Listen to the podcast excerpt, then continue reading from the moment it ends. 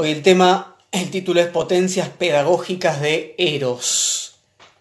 Vamos a trabajar en relación a esta eh, charla que toma como base, con algunas modificaciones y con algunas ampliaciones, una exposición que hice el año pasado, a fin del año pasado, en el Centro Oro, que me invitaron, eh, en el que me invitaron a participar de una mesa cuyo título era Una erótica de la época unas jornadas, me invitaron al cierre de estas jornadas con el título Una erótica de la época y yo llevé este, este texto, esta exposición, que amplié un poco para hoy, cambié un par de cositas para hoy, eh, con el título Potencias Pedagógicas de Eros. Eh, dividí esta exposición de hoy en cinco secciones, cinco secciones. La primera, amar la sabiduría. La segunda, una esclavitud involuntaria.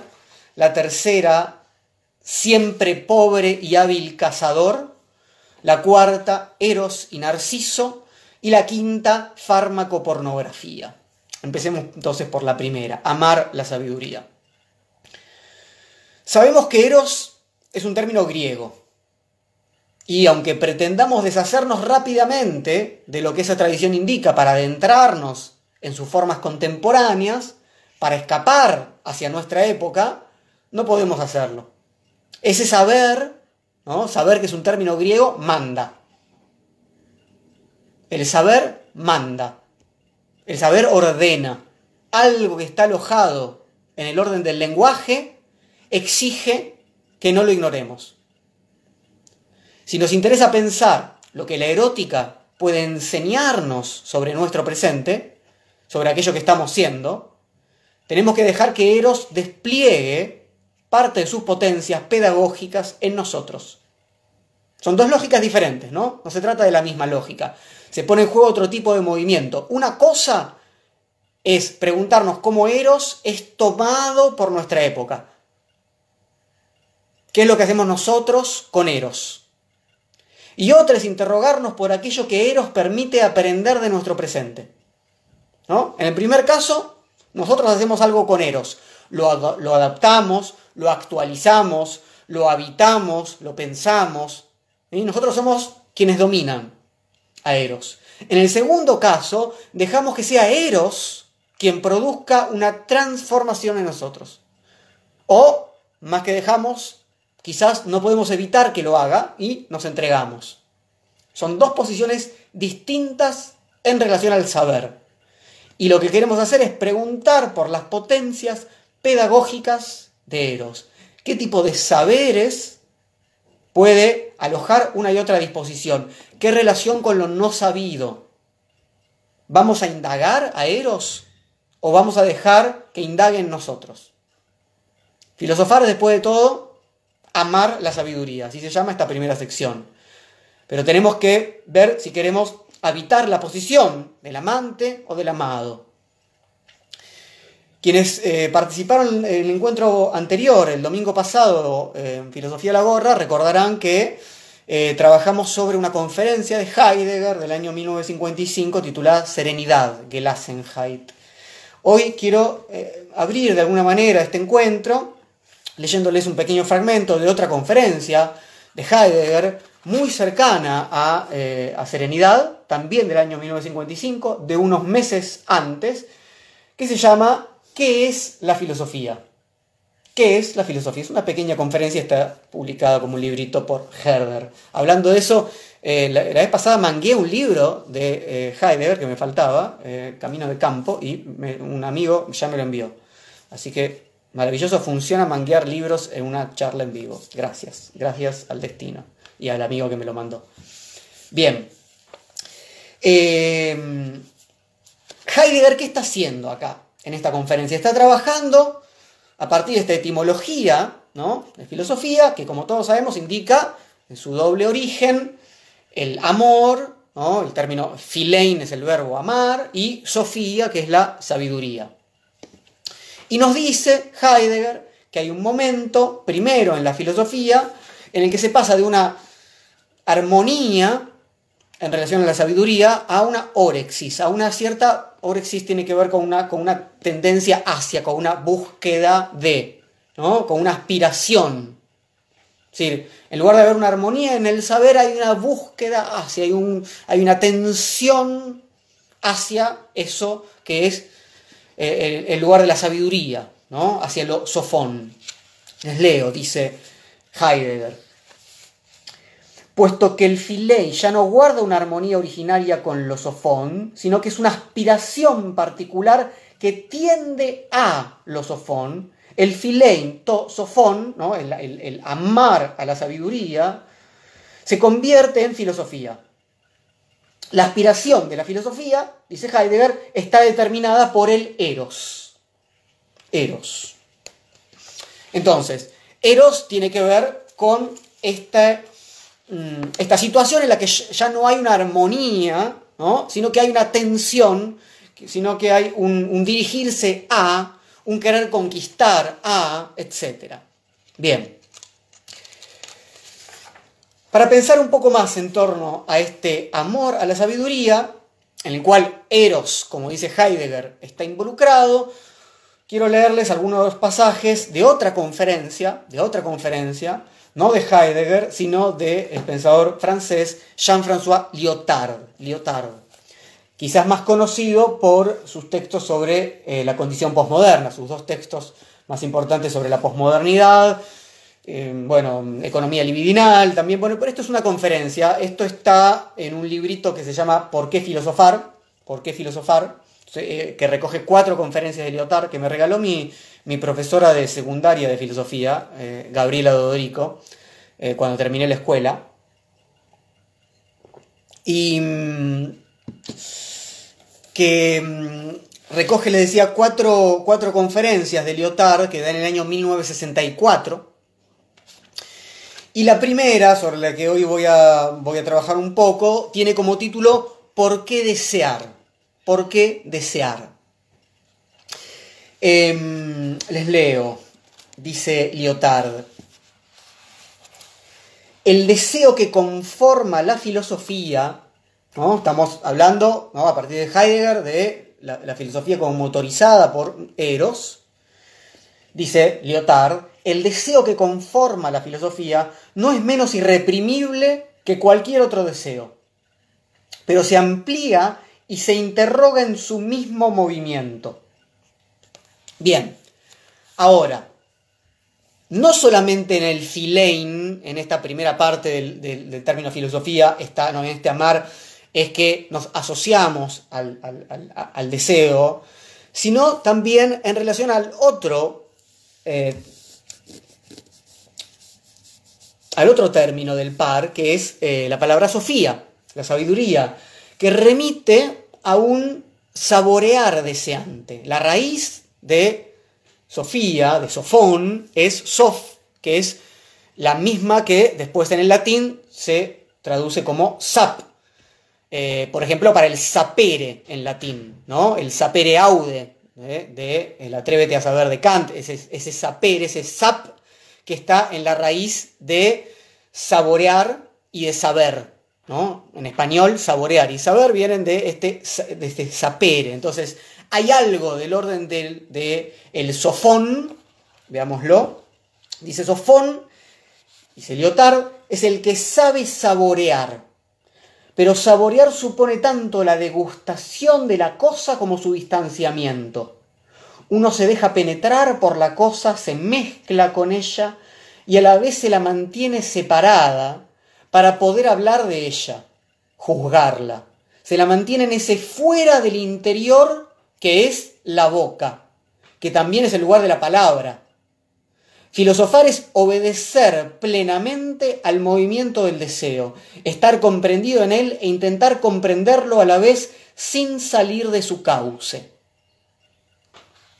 El filosofar no es un intento de realizar un intercambio, ¿no? Ahí donde había ausencia de sabiduría, ¿no? Ahí donde algo estaba era evanescente, uno quiere ir hacia una presencia sin fisuras. No se trata de eso. Parece que la filosofía siempre está huyendo, nunca se la puede atrapar plenamente, que se esconde.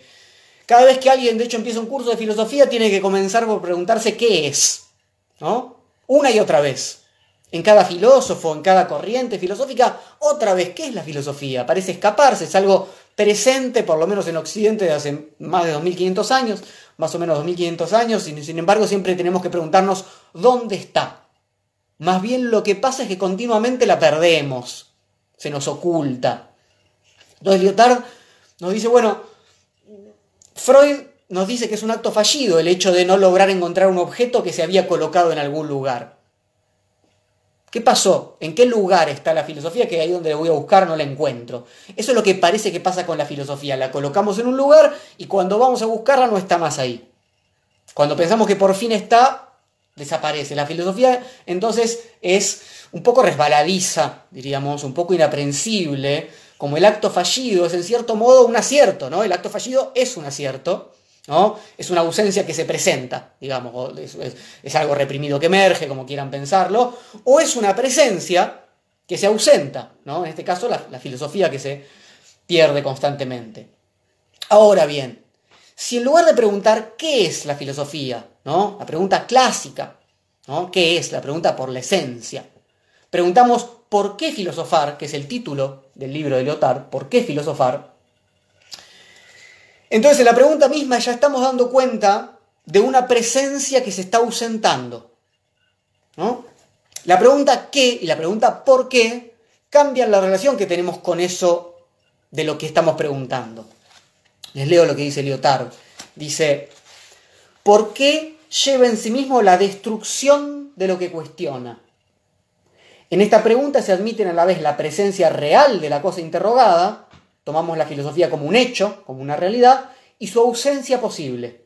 Se dan a la vez la vida y la muerte de la filosofía. Se la tiene y no se la tiene. Entonces, ¿por qué? ¿No? ¿Por qué quiere decir, bueno, podría no ser? ¿no? Para entender entonces esta presencia, ausencia de la filosofía, tenemos que ocuparnos de pensar el deseo, porque en filosofía decimos, hay filein, amar, estar enamorado, desear, etc. Bien. Primera sección, amar la sabiduría. Segunda sección, una esclavitud involuntaria. Sabemos sobre los vínculos profundos que puede haber entre Eros y la formación o el aprendizaje sobre todo por los diálogos de Platón. Por eso quise empezar, ¿no? si bien estamos hablando del tema de filosofía de la gorra y las condiciones materiales ¿no? de la producción de pensamiento, de la producción de filosofía, de la producción cultural, quería que vayamos introduciéndonos en algunos diálogos platónicos.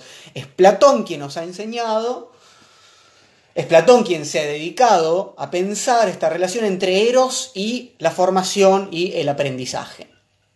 Eh, la filosofía misma es concebida en la obra de Platón como una erótica. Es comparada con una erótica, es confundida con una erótica. El amor a la sabiduría es lo que puede aparecer en primera instancia como amor erótico, ¿no? Lección clara del banquete. Bueno, sobre todo en el banquete, sobre todo en, el, en Fedro, Dos diálogos de madurez de Platón. Ustedes saben que los diálogos de Platón se suelen clasificar como diálogos más, mm, como recién leímos, ¿no? Algo de la apología de Sócrates, diálogos de juventud más influenciados por la posición socrática, diálogos de madurez, donde aparece sobre todo la teoría de las ideas de Platón, y diálogos eh, de, vejez, o digamos, son diálogos críticos donde Platón complejiza y, revisa alguna de sus eh, ideas de madurez. Bueno, en el banquete o en Fedro, los diálogos preciosos, asistimos justamente a un a un despliegue complejo de lo que en esa época en Atenas podría significar eros en la cultura griega y en sus prácticas. La erótica, para empezar, es lo que se trenza entre dos posiciones, la del amante, Erastés, y la del amado, Erómenos. Se trataba principalmente en esa época de relaciones homoeróticas entre un adulto y un joven. El adulto era el amante, y el efebo era el amado. No me interesa ahora profundizar tanto como nos permitiría, por ejemplo, meternos en el Fedro. Yo creo que en algún momento, no dentro de mucho, le vamos a dedicar todo un encuentro al Fedro de Platón, que vale la pena. Hoy eh, quiero hacer algo un poco más amplio. Eh, y, y, quiero asociar esto a una erótica de la época, con lo cual vamos a tomar solamente algunos elementos eso significaría, digamos, meternos demasiado en el Fedro, eh, realmente desviarnos demasiado. Pero vamos a subrayar los elementos más significativos. Para comenzar, la desigualdad, la desigualdad entre las dos posiciones, que es la que una sociedad fuertemente jerárquica, ¿no? como la polis clásica, permite anudar el aprendizaje y la formación con la erótica. El amante, Erastés, el hombre maduro, es quien está atravesado por Eros, como tal, está en algún sentido dominado por esa pasión, esclavizado por lo que genera en él el amado. Uno diría, bueno, el hombre maduro, el adulto, está en una posición superior a el joven que se está formando. Pero cuando se enamora del otro, queda en posición inferior, queda justamente esclavizado. Acá tenemos un problema. Problema que tenemos que pensar, que es la pérdida de la autarquía, ¿no? Para un ciudadano de la polis que se pretende virtuoso, es una situación, ¿no? Perder la autarquía que siempre hay que evitar. Pero la relación erótica pone en evidencia que es inevitable, que no podemos mantener, ¿no? Una, una posición soberana, ¿no? Absoluta.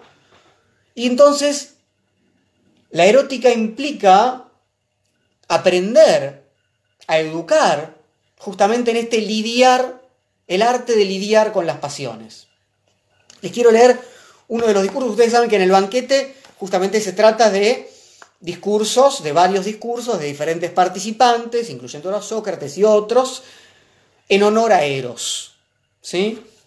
Les quiero leer un, fragmento de eh, discurso de Pausania, que es uno de los que está antes que Sócrates, que dice, nuestra norma es efectivamente que de la misma manera que en el caso de los amantes era posible ser esclavo del amado voluntariamente, en cualquier clase de esclavitud, sin que constituyera adulación ni cosa criticable, así también queda otra única esclavitud voluntaria, no vituperable, la que se refiere a la virtud.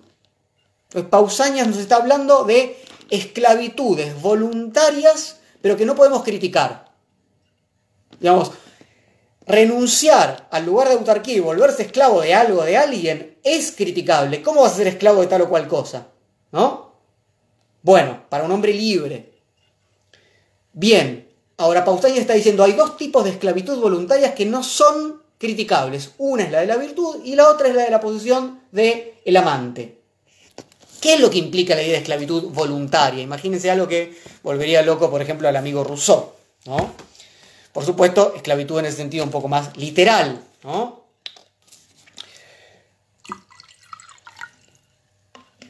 ¿Cuál es el problema de la esclavitud voluntaria?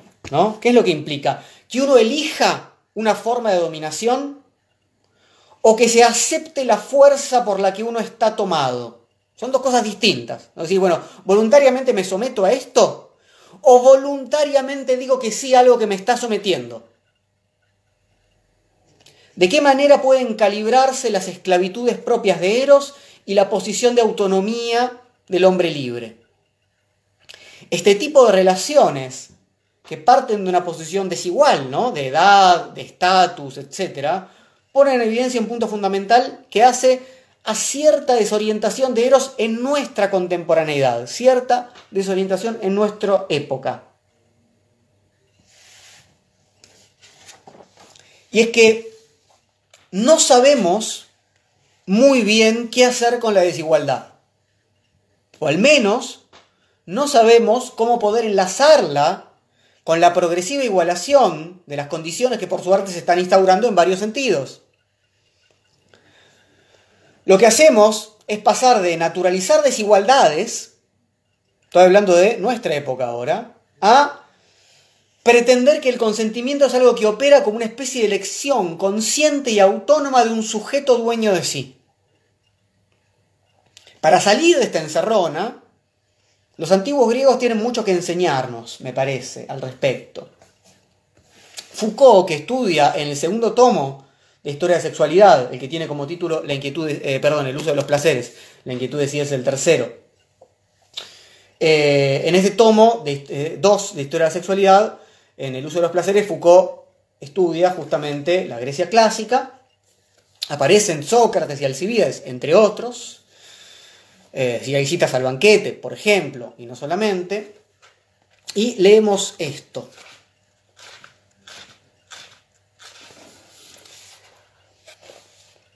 En el caso de las relaciones con los muchachos, la ética de los placeres habrá de hacer jugar, a través de las diferencias de edad, estrategias delicadas que deben tener en cuenta la libertad del otro, su capacidad de rechazo y la necesidad de su consentimiento. Por supuesto que el joven tenía que consentir ante él enamorado, pero justamente mediante un juego, como dice acá, ¿no? de estrategias delicadas que tienen que tener en cuenta esa libertad del otro, y por eso tiene que haber consentimiento. Pero ¿qué es lo que enseña Eros? Que no hay posición de libertad absoluta, que la erótica no puede encajar en una relación de tipo contractual, esto es un acuerdo entre iguales, que es la forma en la que se funda la filosofía política moderna. Acuerdo entre posiciones iguales. Vamos a encontrarnos en cierta situación de esclavitud. Tanto si somos amantes como amados. Eras teso o menos, no importa. Vamos a, y, ahora vamos a ver de qué manera estas posiciones pueden ser intercambiables. Va a haber posiciones de desigualdad, hay fuerzas que nos superan, esto es lo que quiere decir, y eso es parte de lo que nos atrae, que esas fuerzas nos superan. Vamos a obedecer y puede ser bueno. Vamos a obedecer y puede ser bello. Puede ser virtuoso. Pero tenemos que hacerlo bien. Hay que manejar adecuadamente los caballos, ¿no? La, imagen que propone Fedro de esos caballos, ¿no? el caballo blanco y el caballo negro, o Platón en el Fedro más que Fedro. Entonces, ¿qué enseña Eros? Que las pasiones se educan y que de todas maneras eso no alcanza para un dominio pleno sobre ellas. Eros desestabiliza las ficciones políticas y subjetivas con las que pretendemos manejarnos, pone en evidencia su fragilidad, obliga a redefinir las categorías mismas de lo que se consiente. ¿Qué quiere decir consentir? Digámoslo así, la esclavitud voluntaria de la que nos habla Platón no puede entrar en la lógica de la elección libre, sino más bien en la aceptación de la fuerza por la que se está tomado. ¿Puede haber una erótica del consentimiento informado? ¿Una erótica del contrato entre partes iguales? No, por supuesto que no. El consentimiento puede ser en todo caso, como en el mundo griego, parte de un sutil juego de dominaciones donde está implicada sí o sí en no saber completamente lo que está implicado en ese juego. Del mismo modo que es lo que estamos diciendo respecto a hacer filosofía. Una, una presencia que se ausenta. En este mismo sentido, y solamente para subrayar brevemente la importancia de las jerarquías y los poderes que implican dominaciones de distinto tipo, quiero presentar unas líneas de lo que podríamos denominar una erótica de lo sublime. Ustedes saben que, yo lo, he trabajado en varias otras charlas, el concepto de lo sublime, que se despliega sobre todo en el siglo XVIII, en, los textos más importantes, en dos grandes pensadores. El primero es Edmund Burke, como quieran pronunciarlo, un pensador inglés, que sobre todo se ocupó de filosofía política, y el otro es Kant. Pero es Burke el que eh, como buen inglés, o sea, como buen empirista, nos dice que la sensación, que la, que la experiencia sensible de lo sublime, que es la más fuerte que podemos tener, mucho más intensa que la de lo bello, tiene que ver con algo que ocurre en el orden de lo corporal. Las dos explicaciones, lo bello y lo sublime, ¿no? las dos explicaciones estéticas de, de la sensibilidad, tienen que ver con la disposición corporal frente a un peligro, en el caso de lo sublime, o frente a algo incomprensible, otra de las formas del peligro, que, que, puede producir lo sublime, alguna de las formas de lo infinito, de lo oscuro, de lo amenazante, versus lo que pasa en el campo de lo bello que tiene que ver con el amor y que está asociado a algo que no presenta ningún lugar oscuro, algo que es amable, es algo que es inofensivo, como un, como un cachorrito. Un cachorrito es amable y es bello. Sus formas son armoniosas, precioso, lo acariciamos. Un monstruo es sublime, un vampiro es sublime, un dios es sublime, algo que nos sobrecoge, que hace que nuestros pelos se pongan, se ericen. Eso es sublime. Esa intensidad tiene que ver con la erótica de lo sublime. Hay una frase que es una de mis favoritas del texto de Burke. Dice así, hay una gran diferencia entre la admiración y el amor. Lo sublime, que es la causa de la admiración, siempre trata de objetos grandes y terribles. Lo otro, de las cosas pequeñas y placenteras. Nos sometemos a lo que admiramos pero amamos lo que se nos somete. Otra vez, nos sometemos a lo que admiramos, sublime, ¿no? Pero amamos lo que se nos somete. Es decir, aquello que no presenta ningún tipo de amenaza. Em, bien, les quiero pedir disculpas por bajar de alguna manera de Edmund Burke, Foucault y Platón a Gastón Pauls. Pero quisiera avanzar un poco en este apartado, tratando de pensar lo que nos cuesta pensar. Hacia fines de año pasado, cuando yo presenté este pequeño texto, eh, hubo algunas discusiones en los medios de comunicación masivos y las redes sociales sobre si estaba bien o no que el actor de casi 50 años, Gastón Paul, les digo a quienes no sepan, a quienes sean de otros países, que espero que no conozcan a Gastón Pauls, digamos, nada, un, un, actor, un galancito, que ya no es más un galancito porque tiene 50 años, pero bueno, un, actor. Bien. Eh, y hubo una especie de escándalo, digamos, porque este señor eh, de 50 años presentó a su novia, a su pareja de 18 años. Entonces ahí empezaron, ¿no? Como enseguida comprenderán, toda una serie de indignaciones, ¿no? Como Pasa con estas polémicas que tienen como función principal provocar indignaciones fáciles, ya lo olvidamos. Y pasamos a la siguiente, y pasamos a la siguiente, y pasamos a la siguiente, por supuesto. Y en general todas las intervenciones que hubo al respecto fueron de una pobreza pasmosa. Y pero, pero me interesa porque grafican un poco lo que quiero de algún modo compartir. Unas afirmaban directamente que se trataba de una situación de abuso que no tendría que darse. Como un hombre de 50 años salía con una chica de 18 años, mayor de edad, 18 años, bien, no era un problema legal, ¿no? El que se estaba discutiendo, un problema ético, si ustedes quieren.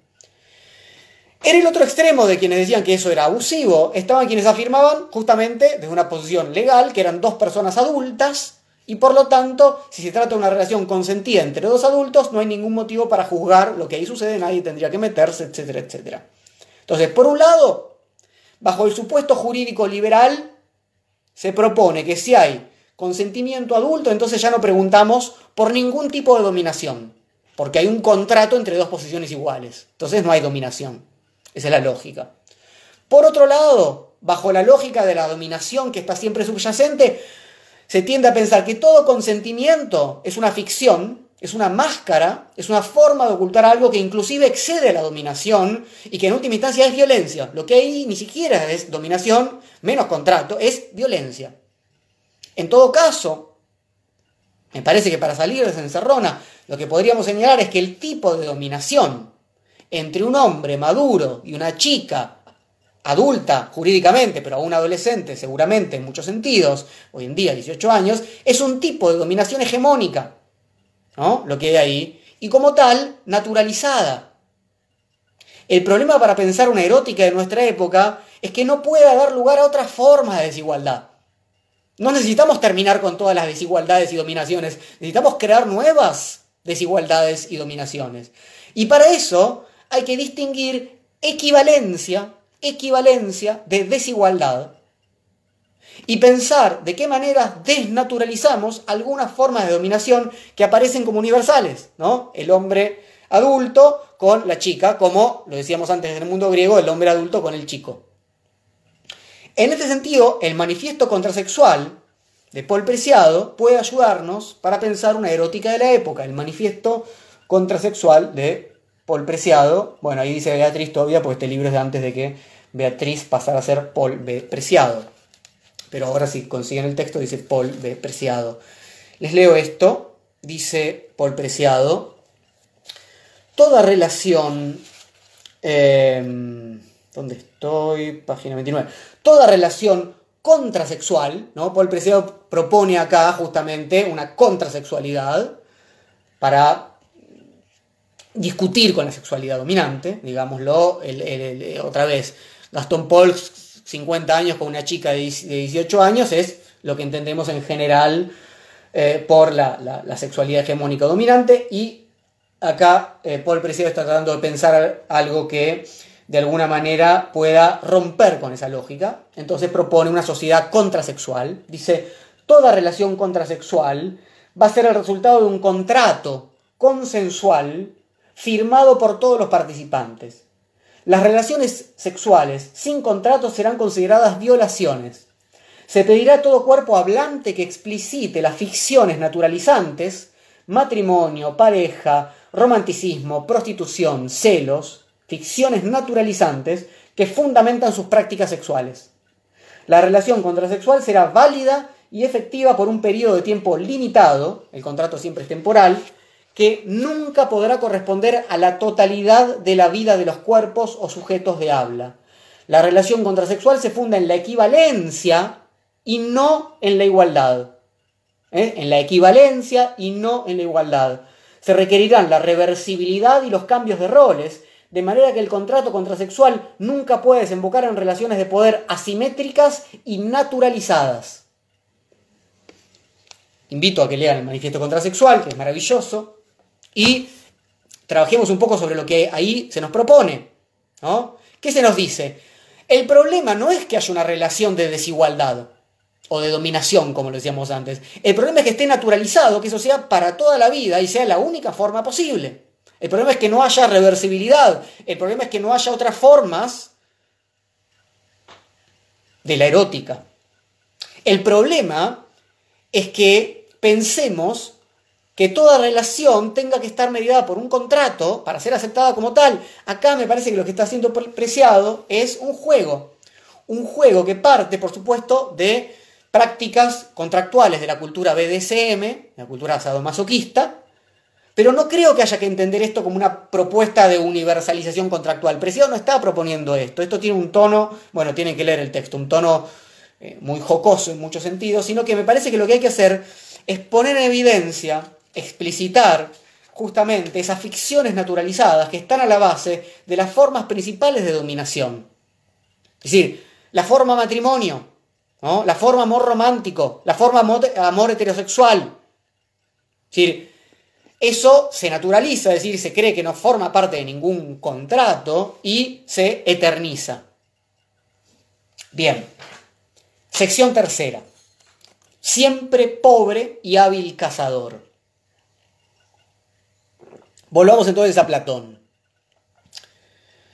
En el banquete, Eros aparece en el discurso de Sócrates como hijo de una violación, de una relación no consentida entre poros, poros, ¿no? como los poros de la piel, salida, salida, camino, ¿no? y eso se, se relaciona con los recursos, con que siempre haya un camino, una salida, y penía, que es la pobreza. Digo, la enseñanza en este sentido es clara. En su mismo origen hay un problema respecto al consentimiento. En el origen de Eros, en la procreación de Eros, no se puede reducir a Eros al consenso liberal contractual, de ninguna manera. Si analizamos un poco mejor las características de Eros en este discurso socrático, seguramente podemos encontrar otras formas de pensar nuestra época. Veamos.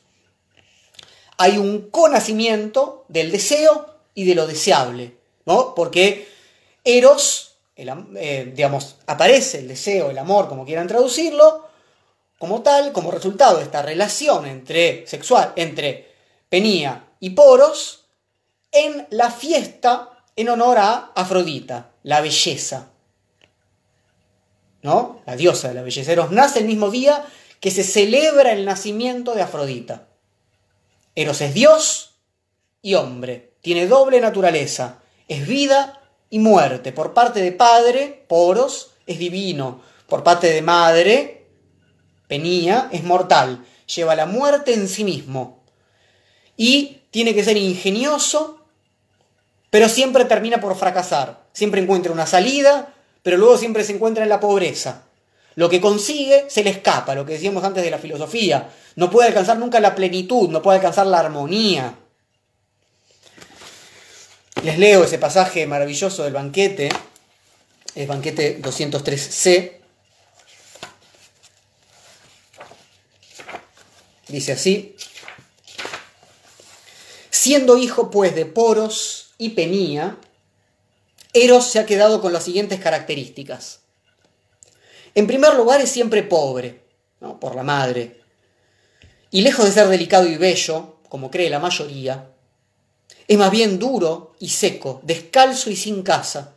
Duerme siempre en el suelo y descubierto, se acuesta en la intemperie en las puertas y al borde de los caminos, compañero siempre inseparable de la indigencia por tener la naturaleza de su madre. Pero, por otra parte, de acuerdo con la naturaleza de su padre, está al acecho de lo bello y de lo bueno, es valiente, audaz y activo, hábil cazador, siempre urdiendo alguna trama, ávido de sabiduría y rico en recursos, un amante del conocimiento y a lo largo de toda su vida un formidable mago, hechicero y sofista. No es por naturaleza ni inmortal ni mortal, sino que en el mismo día unas veces florece y vive, cuando está en la abundancia, y otras muere, pero recobra la vida de nuevo gracias a la naturaleza de su padre. Mas lo que consigue siempre se le escapa, de suerte que Eros nunca ni está falto de recursos ni es rico, y está además en el medio de la sabiduría y la ignorancia. Bien, ¿qué podemos pensar en relación a nuestra época? que Eros no está instaurado principalmente en lo que consideramos el campo de la erótica, en el deseo que puede involucrar relaciones como se llaman hoy en día sexoafectivas, amorosas. Quizás tenemos que pensar en una apropiación de alguna de las características de Eros por un modo de comprender la forma en la que se nos demanda actuar en el mundo del trabajo, en el mundo de la producción, en la valoración de lo que hacemos y avanzando un poco más, de lo que hacemos con nosotros mismos, o sea, de lo que somos. ¿Qué hace Eros en nuestra época si no trabajar al servicio de la movilización de todas nuestras fuerzas en pos de conseguir con pocos recursos, con una situación de menesterosidad que siempre se expande, los mejores resultados que a la vez son siempre efímeros? Ese lugar intermedio entre sabiduría e ignorancia, esa imposibilidad de alcanzar la riqueza, pero sin embargo nunca carecer de recursos, ¿no es acaso la posición que nuestra época nos demanda? ¿No estamos arrojados cada vez más a una incertidumbre, a una menesterosidad material y simbólica que al mismo tiempo nos demanda estar permanentemente al acecho? Lean estas características de Eros ¿no? con otros oídos, por ser hijo de Poros, vuelvo a leer está al acecho de lo bello y de lo bueno, es valiente, audaz y activo, hábil cazador, siempre urdiendo alguna trama, ávido de sabiduría y rico en recursos. Se nos invita a vivir en la incertidumbre, se nos invita a arriesgarnos, a romper con los moldes establecidos, a crear. Foucault, en el curso que se titula Nacimiento de la Biopolítica, que en realidad es un curso sobre, es una especie de genealogía del liberalismo y del neoliberalismo, usa una frase nietzscheana para describir lo que hace el neoliberalismo cuando nos invita a vivir una vida peligrosa. Esa es la frase que utiliza Foucault. ¿no? Vivir una vida peligrosa, se nos invita a este peligro.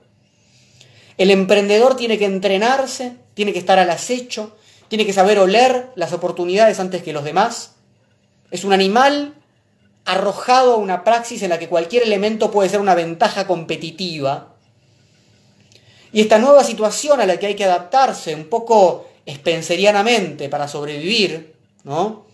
para ser apto, se complementa con una disolución progresiva de los apoyos tradicionales, que en muchos casos eran las propias tecnologías disciplinarias y las propias instituciones que servían como guía de orientación respecto a los modos de conducirse o de autoconducirse. Por lo general, la literatura neoliberal nos habla de voluntad. Cuando uno lee los textos ¿no? neoliberales, los textos de, ciertos textos de autoayuda, ciertos tipos de coaching y demás, nos hablan de la voluntad, de la fuerza de voluntad, para dar cuenta de las características que tienen que permitirnos este estar al acecho en nuestra época actual. Pero creo que Eros es un poco más adecuado para pensar lo que se intenta en este sentido. No es algo con lo que el término voluntad me parece que no, que no alcanza. Quizás tengamos que pensar a nuestra época como una en la que Eros está haciendo, está intentando ser instrumentalizado en términos de producción de capital como nunca antes. Y en este sentido, no solamente Eros nos enseña sobre nuestro presente, sino que nuestro presente se nos quiere entrenar, se pretende una cierta pedagogía del Eros al servicio de las capacidades mismas de supervivencia en la economía de mercado que supimos conseguir. Pero bueno, dejemos esto y volvamos un poco al banquete de Platón. Después de que todos ya dieron sus discursos sobre Eros, aparece Alcibíades, al final del banquete. Aparece Alcibíades, borracho. Recordemos que todo el resto de los asistentes al banquete habían decidido no tomar, porque ya venían con una resaca del día anterior. Y entonces, más bien son tomados por Eros, si ustedes quieren. Bueno, y Alcibíades se acuesta al lado de Sócrates para realizar un elogio de la figura de Sócrates. Alcibíades recordemos, es el joven más apetecible de la época, ¿no? el más deseado, el más amado, y cuenta cómo quiso seducirlo a Sócrates y cuál fue el resultado. Alcibiades cree que, como casi todos, Sócrates también está enamorado de él y lo invita a compartir distintas situaciones, ¿no? ¿Qué hace alguien que dice, bueno, vamos a hacer esto juntos, vamos a hacer esto juntos a ver si pasa algo? Bueno, Alcibiades lo invita a Sócrates a distintas situaciones, pero no pasa nada. Sócrates nunca avanza de ninguna manera. Entonces Alcibiades dice, bueno, vamos a ir un poco más allá y lo invita a su casa. Lo invita a comer y lo invita a dormir a su casa. Y lo hace dormir en su cama. Y cuando finalmente están en la cama, Sócrates y Alcibiades, se da la siguiente conversación. Ya en la cama para dormir, ¿no? Alcibiades esperando de algún modo, siendo él tan, ¿no? tan bello que Sócrates se le tira encima. Bueno, les leo la conversación. Esto está en el banquete, en 218c. Dice, pues bien, señores, pues bien, señores. Recuerden que la escena es una en la que Alcibiades le cuenta esto a todos los que están en el banquete en ese momento.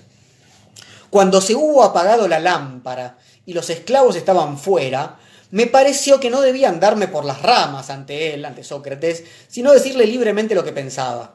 Entonces le sacudí y le dije, Sócrates, ¿estás durmiendo?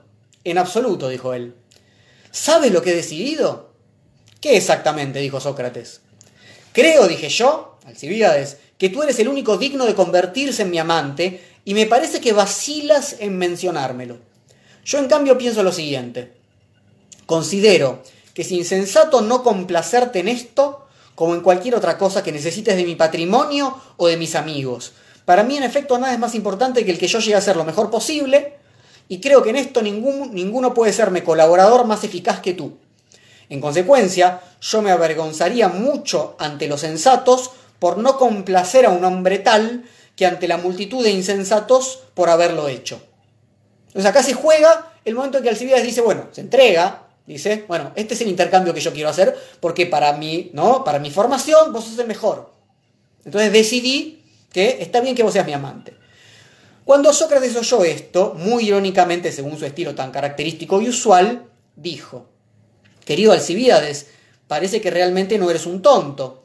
Si efectivamente es verdad lo que dices de mí, y hay en mí un poder por el cual tú podrías llegar a ser mejor. En tal caso, debes de estar viendo en mí, supongo, una belleza irresistible y muy diferente a tu buen aspecto físico.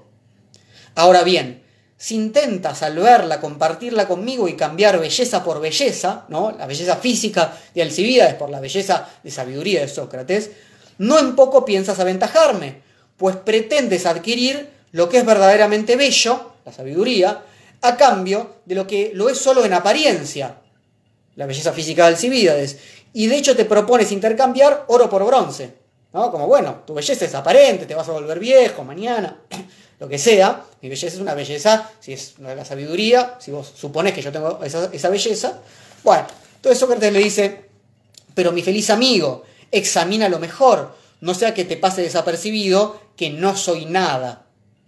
La vista del entendimiento, ten por cierto, empieza a ver agudamente cuando la de los ojos comienza a perder su fuerza y tú todavía estás lejos de eso. ¿Eh? son dos cosas las que le responde Sócrates. Por un lado, si vos estás tan seguro de que yo soy tan bello en relación a la sabiduría, y recordemos que en este momento bello es bueno, ¿no? Bueno, eh, lo, que vos querés intercambiar es muy poco. ¿no? Porque es tu belleza aparente. Pero por otro lado, fíjate porque por ahí estás viendo mal, yo no soy nada, y vos todavía, en tanto joven, no sabés valorar adecuadamente, ¿no? Mi sabiduría o la sabiduría en general. Bien, es el pasaje famoso de este intento fallido, en algún punto, de Alcibiades por conquistarlo a Sócrates. Entonces, Alcibiades quiere cambiar sus favores sexuales por la sabiduría de Sócrates. Sócrates le dice que puede salir perdiendo, porque intercambia lo visible, su belleza, por lo invisible, la sabiduría, que bien puede no estar. Entonces, bueno, Alcibiades ya explicitado que se entregaba a él, se acuesta con Sócrates, ya estaban ahí en la, en la cama, se van a dormir y esperando que Sócrates, ¿no? Pero Sócrates no lo toca en toda la noche y Alcibiades dice, no pasa nada que no hubiera pasado de haber dormido con mi padre o con un hermano mayor. Es decir, no pasó nada. ¿Qué pasó como resultado? ¿Qué pasó como resultado? Claro, Alcibiades se queda prendado de Sócrates, justamente, ¿no? Porque no está acostumbrado a estar en ese lugar, ¿no? De eh, desear y no ser deseado. Dice, mientras que con lo único que pensaba que iba a ser conquistado, se me había escapado, dice Alcibiades. Así pues, estaba desconcertado y deambulaba de acá para allá esclavizado por este hombre, por Sócrates, como ninguno lo había sido por nadie. Entonces cuenta justamente cómo estaba absolutamente esclavizado por Sócrates. Bueno, entonces Alcibiades queda preso de Sócrates, se convierte en su esclavo. Los papeles de amante y enamorado se, eh, y amado se invierten. Recuerden que el amante es el hombre mayor que queda esclavizado del amado en general. Entonces analicemos un poco la situación. Vamos a cortar acá los comentarios en Instagram y después los, los retomamos. Sócrates no niega tener la sabiduría. Dice, ¿cómo sabes? Sócrates tampoco niega estar enamorado de Alcibíades. Lo que hace es más sutil. Lo que hace decir que el trato, que el intercambio que propone Alcibíades puede llevarlo a perder. Es decir, vos querés intercambiar, vas a perder. Ten en cuenta que podés perder. Y así Alcibíades se ve obligado a cambiar de estrategia. No puede ya tomar la sabiduría de Sócrates solo le queda entregarse como el esclavo que es. Después de todo, como a veces se lee en Hegel, la dialéctica del amo y el esclavo, el esclavo es amo del amo. ¿No? En este caso, eh, Lyotard tiene una frase muy linda, que es la que yo elegí para el, flyer de la, del encuentro de hoy. Dice, la mejor jugada de la pasión consiste en que, si no puede obtener quitando, está dispuesto a conquistar dándose. ¿no? Este es el caso, el intento de Alcibíades. Pero Sócrates no niega su posible sabiduría como una estrategia de seducción, sino porque su sabiduría no se puede vender, no se puede intercambiar, no entra en la lógica del intercambio. Sócrates quiere anular la lógica del intercambio de haberes, de cosas que propone Alcibíades. Nuevamente la lógica contractual queda trunca, Pero no como decíamos antes, ante Eros, sino también ante la Sofía, ante la sabiduría. Leo un poquito más de Liotaro. La sabiduría no puede ser objeto de intercambio, dice Liotaro. No porque sea demasiado preciosa para encontrarle una contrapartida, sino porque jamás está segura de sí misma, constantemente perdida y constantemente por buscar. Presencia de una ausencia. Y sobre todo porque ella es conciencia del intercambio. Intercambio consciente. Conciencia de que no hay objeto sino únicamente intercambio. Sócrates intenta provocar esta reflexión suspendiendo la lógica de Alcibíades, que admite la sabiduría como un haber, como una cosa, una res, la lógica reificante de Alcibíades y de los atenienses. Entonces, Sócrates pretende generar este vacío, esta reflexión en los demás, en Alcibíades y en los jueces que lo condenan a muerte. Conformarse con tener razón él solo sería estar loco. Al abrir su propio vacío, al abrir su propia posición de no saber, pretende generar ese vacío en los demás. La filosofía en ese sentido es escuchar y permanecer en la ausencia, no es desear la sabiduría, dice Lyotard, es desear el deseo. Es escuchar la ausencia que hay en todo deseo y permanecer junto a ella, es decir, desear el deseo. Dice Lyotard, por eso el camino en que se encuentra el Cibíades desorientado, cuando le pasó esto con Sócrates, no conduce a ninguna parte. Es un Holzweg, como diría Heidegger. Si estuvieron en la conversación, en la charla de la vez pasada, recordarán que Holzwege es Caminos del Bosque, es ese texto que, mm, bueno, del cual hablé un poquito, o mencioné al menos en realidad la vez pasada, ¿no? Un camino que, no, nos lleva a la sabiduría, ¿no? Bueno, sección cuarta, Eros y Narciso. No solamente en el origen mítico que nos propone Platón, sino también en la mitología que nos presenta el amor entre Eros y Psique, hay oscuridad, velo, invisibilidad, parcialidad, incompletitud de la presencia. Narciso, eso del lado de Eros y Psique, ¿no? Narciso, por el contrario, parece ser inmune a todas las propuestas eróticas de quienes están a su alrededor y parece estar disponible solamente como pura contemplación para esos otros. Eros, en cambio, llega siempre por las noches a la habitación de Psique, no se deja ver y Narciso es pura visibilidad para los demás. Pero no se deja poseer de ninguna manera. Pretende justamente una soberanía sobre sí, pero finalmente sabemos que depende de su imagen. Narciso es el intento de esa unidad del yo, constituida a la vez por todas esas miradas que se posan en él, pero no tiene resquicio alguno para el otro. Nuestra época narcisista es a la vez rechazo de la posibilidad de Eros. Todo esto y mucho más aprendí de este precioso libro de Florencia Badi que se llama El sacrificio de Narciso. Voy a leerles algo de acá. Florencia Badi, colega amiga de Argentina, filósofa argentina. Precioso libro, precioso. Puedo recomendarles mucho un libro, este, El sacrificio de Narciso. En serio, se los digo así como parezco vendedor de libros, lo era. Eh, lean este libro, que es precioso, les leo esto. Contrariamente a lo que suele afirmarse, Narciso no se ama a sí mismo, se enamora de su imagen y se suicida en el intento de abrazarla. Le entrega así nada menos que su vida. Narciso es en el fondo una figura sacrificial, sacrifica su vida a su imagen. ¿No? Por eso el título, el sacrificio de Narciso. ¿En qué sentido, entonces, no tiene lugar Eros si lo que prolifera en nuestra época es el narcisismo? Eros implica, como vimos, una herida, una menesterosidad, una esclavitud involuntaria, que no puede sino romper esa imagen de autosuficiencia que el narciso quiere mantener a toda costa.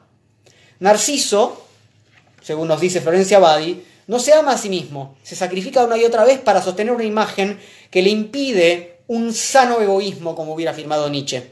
No hay en ese narcisismo un sano egoísmo. Eros, en cambio, acepta su propia pobreza, acepta la herida Y es a partir de ella que está el acecho de lo bello. Narciso, en cambio, está atrapado en sí mismo porque no puede aceptar su propia pobreza. La dependencia del otro, ¿no? La herida, etc. Les leo una frase más del sacrificio de Narciso. Vuelvo a recomendárselos. En las antípodas de lo que suele afirmarse, el elemento esencial del narcisismo es el autodesprecio. El narcisista se desprecia en su interioridad, pero sobre todo en sus acciones. Su suicidio tiene que ser comprendido en su dimensión estructural. Se suicida a diario, en sus acciones y decisiones cotidianas, en las que entrega su cuerpo y su vida para sostener la imagen de sí mismo. Cree que asimilándose a esa imagen podrá tapar su ser que lo avergüenza. Solo así conseguirá que no se note quién es. Que no se note que no valgo, piensa. El aplauso que en apariencia busca no le provee en absoluto una fiesta egoica, sino apenas alivio. Significa que puede esconder una vez más la imagen degradada que tiene de sí. Ven que no hay, como diría Nietzsche, un sano egoísmo en el narcisismo. Todo lo contrario. En este sentido, el peligro que siempre involucra a Eros es claramente más vital que la posición de Narciso. No se contrapone una dependencia del otro, Eros, de una posición a una posición autónoma, ¿no? Narciso, ¿no? Alguien que está cerrado sobre sí. ¿no? no existe tal cosa como una posición autónoma, no existe, no existe.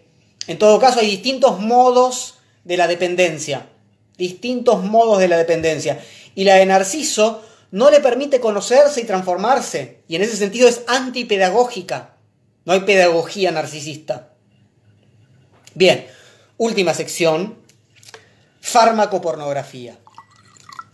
Volviendo un poco al tema que tenía que ver con la convocatoria original, una erótica de la época.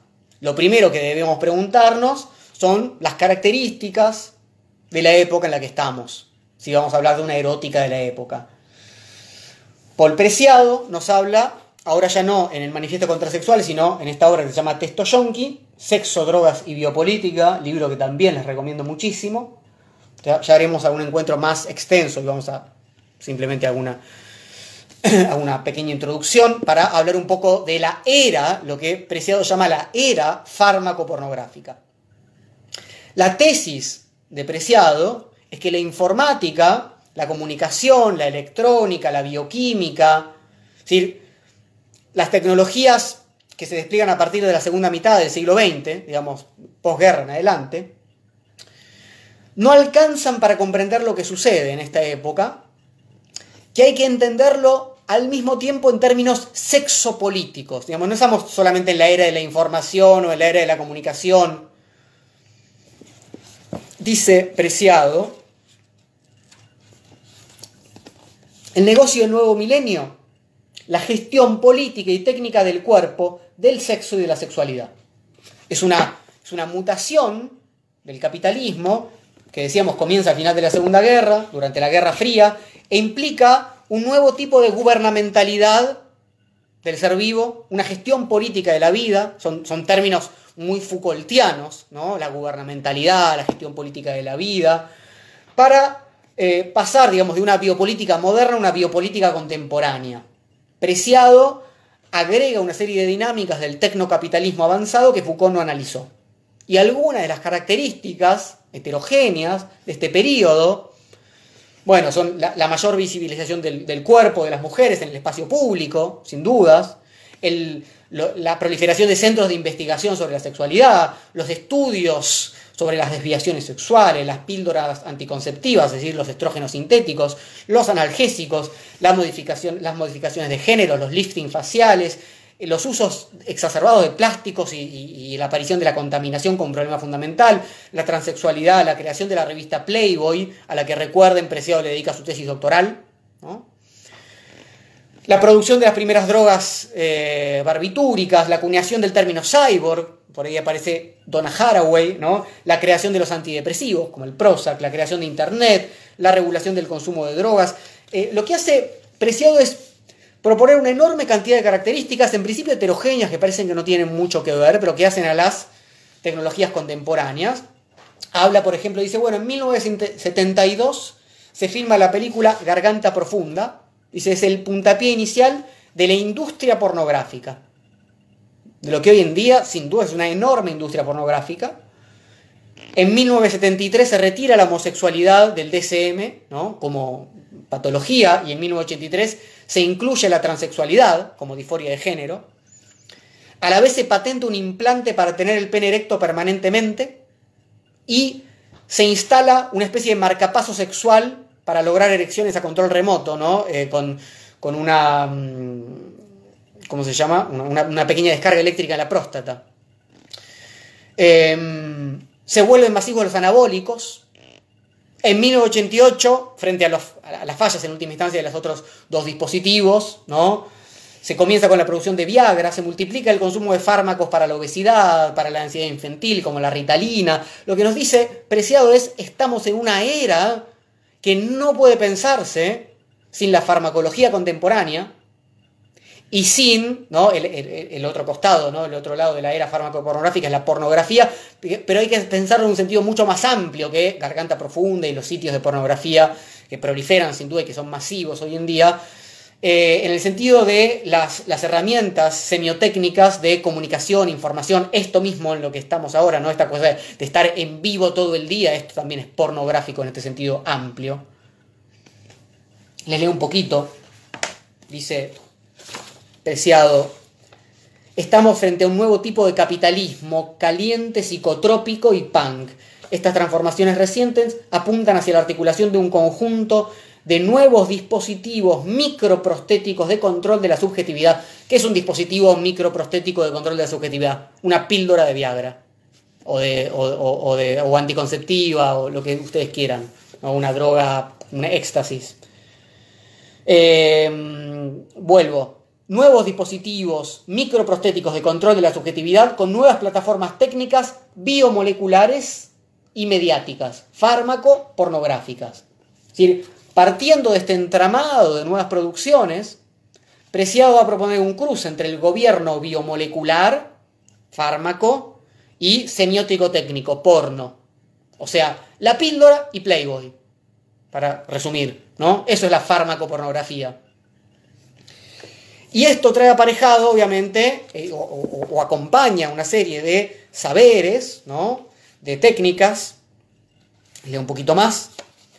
Dice, la psicología, la sexología, la endocrinología han establecido su autoridad material, transformando los conceptos de psiquismo, de libido, de conciencia, de feminidad y masculinidad, de heterosexualidad y homosexualidad en realidades tangibles, en sustancias químicas, en moléculas comercializables, en cuerpos, en biotipos humanos, en bienes de intercambio gestionables por las multinacionales farmacéuticas. ¿Qué es lo que nos enseña? La artificialidad de Eros. Les leo una, un fragmento más.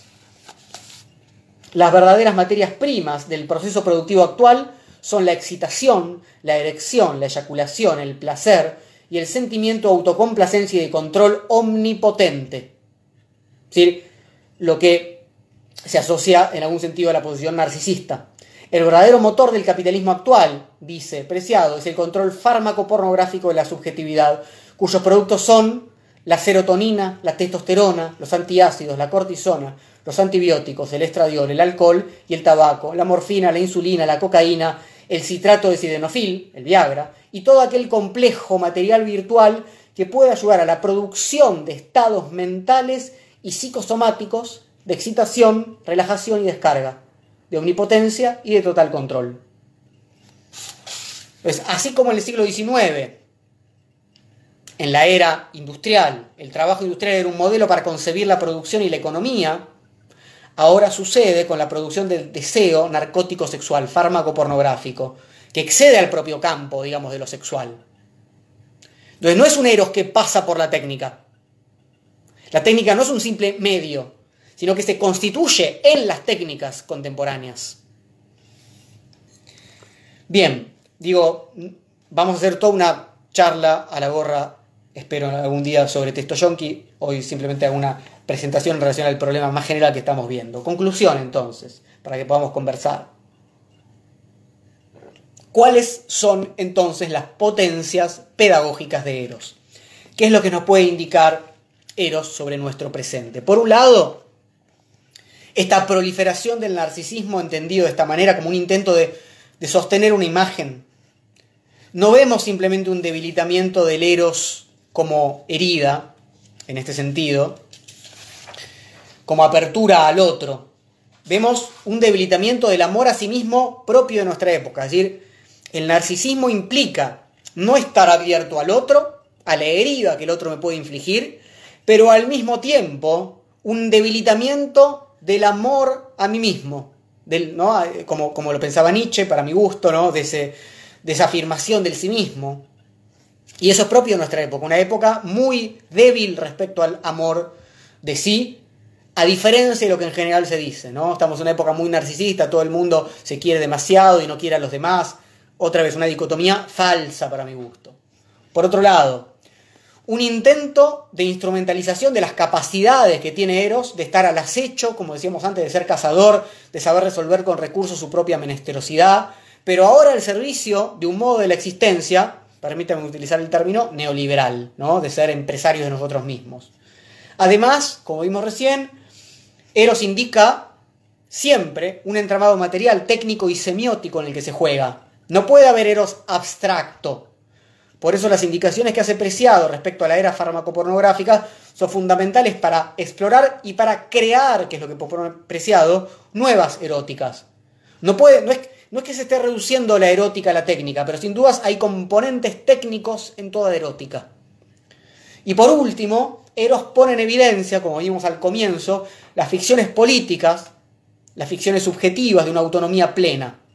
Y nos invita a ver cómo podemos vivir con esas pasiones, nos obliga a pensar que algo debemos hacer con las esclavitudes voluntarias, sin que eso signifique naturalizar algún tipo de dominación como si fuera la propia de lo humano, ¿no? la natural, pero sabiendo que tenemos que pensar aquello que nos cuesta pensar, las jerarquías, las dominaciones, las esclavitudes y las obediencias. Si no, no hay erótica. Bien. Hora y 25 vamos de charla. Es momento de abrir los comentarios y escucharlos, leerlos. Agradezco, somos más de 300 personas a esta hora. Muchas gracias. Les recuerdo Quiero ver más de 300 colaboraciones para los espacios culturales. Entren a talleresdefilosofía.com.ar y vayan a Filosofía la Gorra y ahí hagan sus colaboraciones, aunque estén en otro país, en otro momento, en otro mundo espacio temporal, etc. Ahora me gustaría leerles. Eh, pronto llegarán sus comentarios.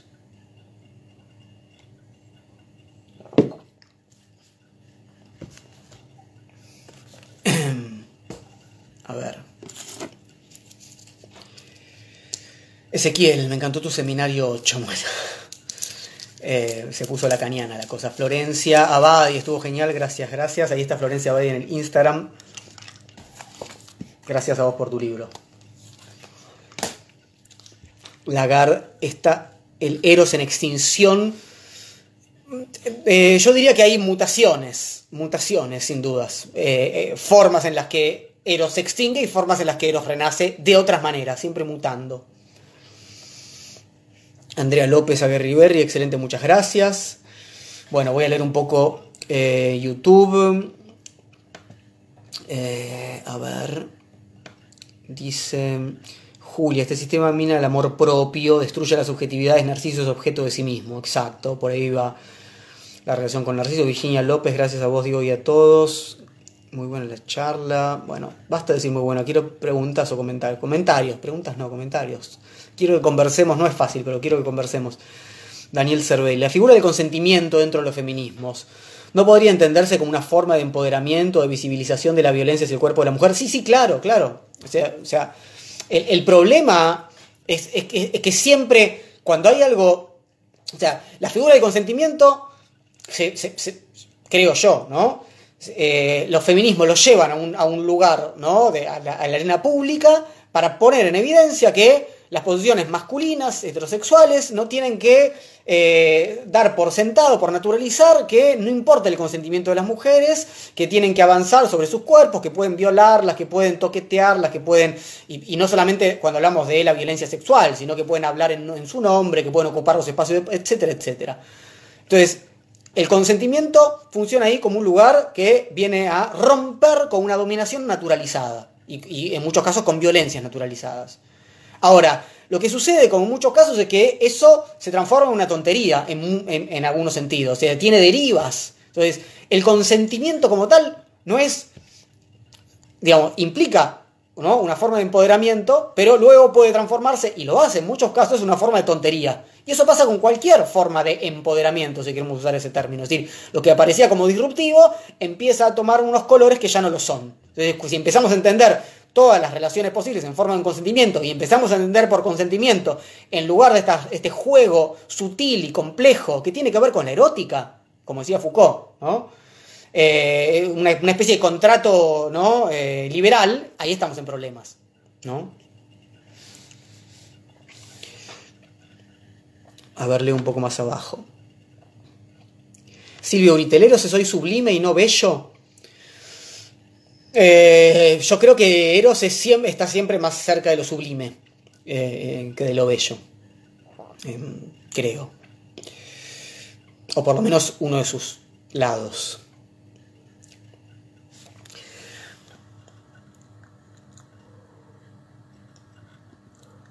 Karen Sofía, muy buena charla. ¿Cómo ayudaríamos al Eros? Bueno, rompiendo con ciertas, con, estas, con estos constructos eh, de autonomía plena, sin duda, eh, en, todos los sentidos. Para empezar. Politización de los cuerpos, dice Ezequiel Saavedra, bueno, con una, con una eh, em, politización de los cuerpos que implica una experimentación con, las técnicas y una erotización de los cuerpos. Eso está, lean eh, Manifiesto Contrasexual y Testo Yonki, ¿no? con, una, con una creación de eróticas. Dice Pavel, casado 40 años, por 40 años, ¿qué pasa con mieros? Tomo Viagra, algo está mal, se quiere clasificar bien o mal. Está perfecto. Hay que, o sea, justamente, no hay eros natural eh, para esta concepción, al apreciado, ¿no? No hay, una, no hay un lugar natural. Es, o sea, el, eros que, que, puede estar motorizado en algún sentido por la producción de tales o cuales químicos que, realiza el cuerpo a tal edad y no a tal otra. Ahora, pero eh, no hay que pensar que el Viagra es simplemente una especie de modo de eh, reemplazar algo que naturalmente ya no se produce. De hecho, lo que sucede con el Viagra, lo que rápidamente sucedió es que jóvenes que no tenían problemas de erección lo utilizaban para crear otras potencias, digamos. Lo que, lo que, lo que Preciado está discutiendo en parte es que lo que hace el Viagra es reproducir la posición de la, de, la potencia masculina heterosexual, ¿no? no, mira qué grande que la tengo, mira cuán parada que está, o sea, como esa posición, y ahora ayudada por la química. Entonces lo que Preciado dice, bueno, utilicemos la técnica para otras formas, ¿no? De los placeres de la sexualidad y tenemos que agregar nosotros de la erótica. Dice Silvina, la espera de la vacuna de COVID es parte de la era fármaco pornográfica según Preciado. Sin dudas, sin dudas puede pensarse ahí, dentro de esa... Sí. La gran pasión tiene necesidad de convicciones hace uso de ellas pero no se somete a ellas, se sabe soberana, dijo Nietzsche.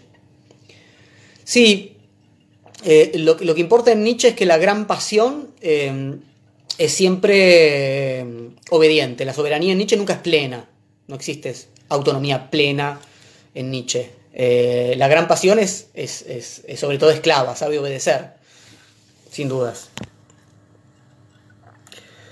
Dice Mari Subruera, una potencia pedagógica del héroe sería abrirnos a la vulnerabilidad, a no tener certezas, exacto, eso, por eso la relación al principio con la filosofía, ¿no? Vuelvo un poco a YouTube. Em, Fernando Ojeda, emocionado y lagrimeando, me voy un rato afuera, no sé a qué te refiere Fernando Ojeda. sí, a la charla o algo que alguien dijo antes. Bueno, voy a leer un poco más abajo.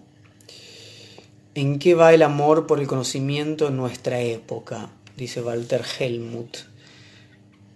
No sé si entendí bien el comentario. Facu Sachi, relaciono mucho esta charla con la agonía del Eros de Han, donde Eros propone la muerte del yo orgulloso de sí, en puedo aceptar lo terrible y carente del deseo, aquella irrupción de un otro caótico. Sí, no leí la agonía de Eros de Han, pero suena eso. Y como a Han le gusta tomar muchas cosas, eh, nada, debe estar bien. No, no lo leí, no lo leí. Pero seguramente puede complementar muy bien con esto que les propuse hoy. Em, Elena, la construcción erótica es temporal, por eso la necesidad de modificar esas construcciones que quedaron arcaicas también en relación centro-periferia en la erótica. Sí, es temporal, es eh, por eso es, material, es temporal, es histórica, es frágil. Es una relación en la cual, eh, es una, una, construcción en la cual no hay, no, hay un lugar de saber pleno sobre esa construcción. Por eso es opaca, por eso es nocturna. ¿no? Dice Sonidos Polares, ¿se entiende la idea de que el erotismo va en contra de las jerarquías? Pero me pregunto, ¿existe un erotismo subjetivo? Eh, no, el erotismo no va en contra de las jerarquías, lo que yo intenté sostener hoy es que implica siempre jerarquías, lo que en todo caso va en contra de, jerarquías estancadas, ¿no? Erotismo subjetivo, a ver, no, te entiendo a qué te referís con eso. Eh, a ver, voy un poco más abajo acá. Creo que Eros está más cerca de lo bello, dice María Antoniette. Bueno, yo creo que hay erótica de lo bello y de lo sublime, en ambos sentidos. Pensaba cuando el consentimiento se vacía de la politicidad y queda al servicio de la estética neoliberal. El problema del consentimiento es el tipo de, de cierto modo de entender el consentimiento, es cierto tipo de concepción digamos, respecto a el consentimiento, ¿no? Funciona como una especie de contrato, por eso yo jugué un poco con la idea del manifiesto contrasexual depreciado, el contrato que siempre tiene que estar presente y si no es violación, digamos, ¿no? Es decir, de un, de un contrato con, con, cláusulas, ¿no? Donde está claro efectivamente todo lo que mueve a que eh, uno entre en, una relación con un otro o con unos otros, como quieran pensarlo. Y justamente eso es lo que, digamos, lo, lo erótico es no saber quién es el otro y qué va a pasar. Y, a qué va a llevar. Y, que hay un riesgo involucrado. Por eso hablaba de la erótica y lo sublime. Que algo ahí que me excede. ¿Qué, hacemos? ¿Firmamos? ¿No? ¿Esa entrega?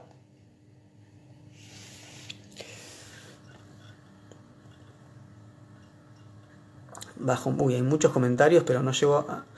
A ver, Dice Rolo, dice, es interesante el análisis que hace Preciado sobre las pastillas anticonceptivas, las que reconoce que disminuyen la libido en las consumidoras a cambio de una estabilización mentirosa de las hormonas. Bueno, es, como el otro, es como la otra mm, cara del Viagra, porque las pastillas anticonceptivas pueden funcionar y funcionan en buena parte también como, como, como el lugar de tener a las mujeres siempre disponibles, más allá del momento en el que estén, ¿no? Para, para la sexualidad, pensada como satisfacción del varón, pero al mismo tiempo ¿no? aparece la, la, posición de, bueno, la mujer liberándose ¿no? de la posibilidad de embarazarse, etcétera, etcétera, y entonces liberando de ese modo la sexualidad, como sabemos, ¿no? de el 60, etcétera, pero al mismo tiempo eso implica también una modificación en, como dice ahí, Ro lo desea, eh, la libido, el deseo, qué pasa ahí con el deseo, qué pasa ahí con el deseo sexual y la, la modificación hormonal, ¿no? En todo caso hay que encontrar, diría apreciado, supongo, el cóctel adecuado, ¿no? Dice Flor Hidalgo, Diego, ¿cómo pensaste el concepto de agalma que propone Lacan en el seminario 10? Eh, no lo pienso porque no leí el seminario 10 de Lacan. Em, pero creo que por acá hay lacanianos, así que seguramente puedan contestarte o conversar. Sonidos polares. Gracias por la aclaración, Diego. Decía lo de erotismo subjetivo porque pareciera que hay un erotismo hegemónico, tipo Instagram. Claro, bueno, eh, que, que, es muy poco erótico. Justamente Instagram se parece más a la posición de, ¿no? de Narciso en general. ¿no? Instagram es, es, el lugar de, de mostrar, de, sacrificar ¿no? la, propia posición subjetiva a mostrar ¿no? el, cuerpo a los otros, etcétera, etcétera. De una manera y, esperar ¿no? los, los millones de seguidores y demás. Matías Gutiérrez dice, pareciera que, así como el fascismo nos sacaron el reflejo de celebrar las diferencias, las violencias normalizadas nos van quitando el aprecio de las dominaciones que dialogan a través del deseo. Bueno, una linda forma de, plantearlo, ¿no? Porque mm, esas, esas dominaciones que dialogan a través del deseo implican juegos de desequilibrios, ¿no? Juegos de desequilibrios. Gabriel, la erótica tiene que ver con los rituales y lo que se ha dejado es de ritualizar.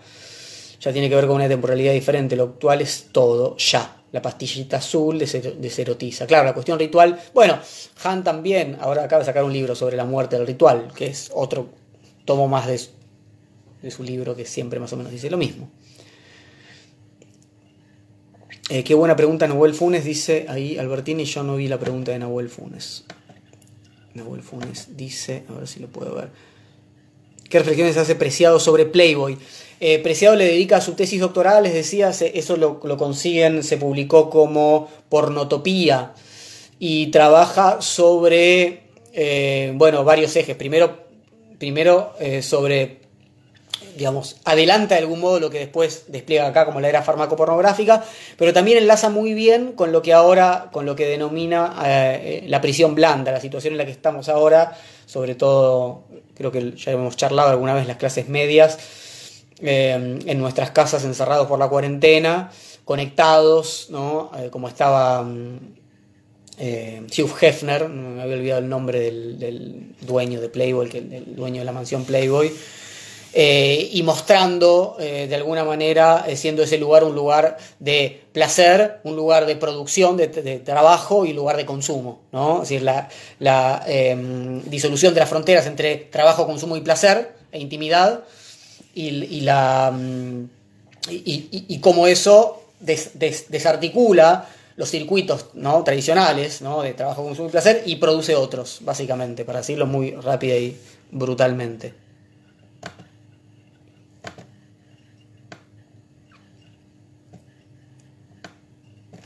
A ver si puedo leer más abajo en el Instagram. No leo más en el Instagram, no sé qué pasó. Bueno, eh, dice Nahuel, volviendo a lo del actor y su pareja, me pareció tal vez muy prejuzgado, visto del enfoque de qué hace Gastón Pauls con una chica de 18 años, pero suponiendo como una suerte de víctima. Pero si nos preguntamos qué es una chica de 18 con un tipo de 50 y tantos, el enfoque puede cambiar. Claro, Nahuel, es que yo lo planteé desde el momento, desde el sentido en que se presentó el problema. Eh, injusto que se dé por hecho la supremacía solo por ser hombre y por ser mayor. Bueno, yo, creo que no es injusto, digamos, que, vale la pena reconocer las dominaciones, digamos, no solamente es mayor y es hombre, sino que es famoso y tiene plata, o sea, eh, entonces, en ese sentido, es, o sea, está en un montón de lugares o de posiciones de superioridad, ¿no? simbólicas, políticas, sexuales, etc. No, me parece que no hay que desconocer eso, que hay que eh, reconocer las dominaciones existentes, no es prejuzgar en un sentido eh, negativo, sino entender los prejuicios que habitan la comunidad en la que estamos. Y a partir de ahí discutirlos. ¿no?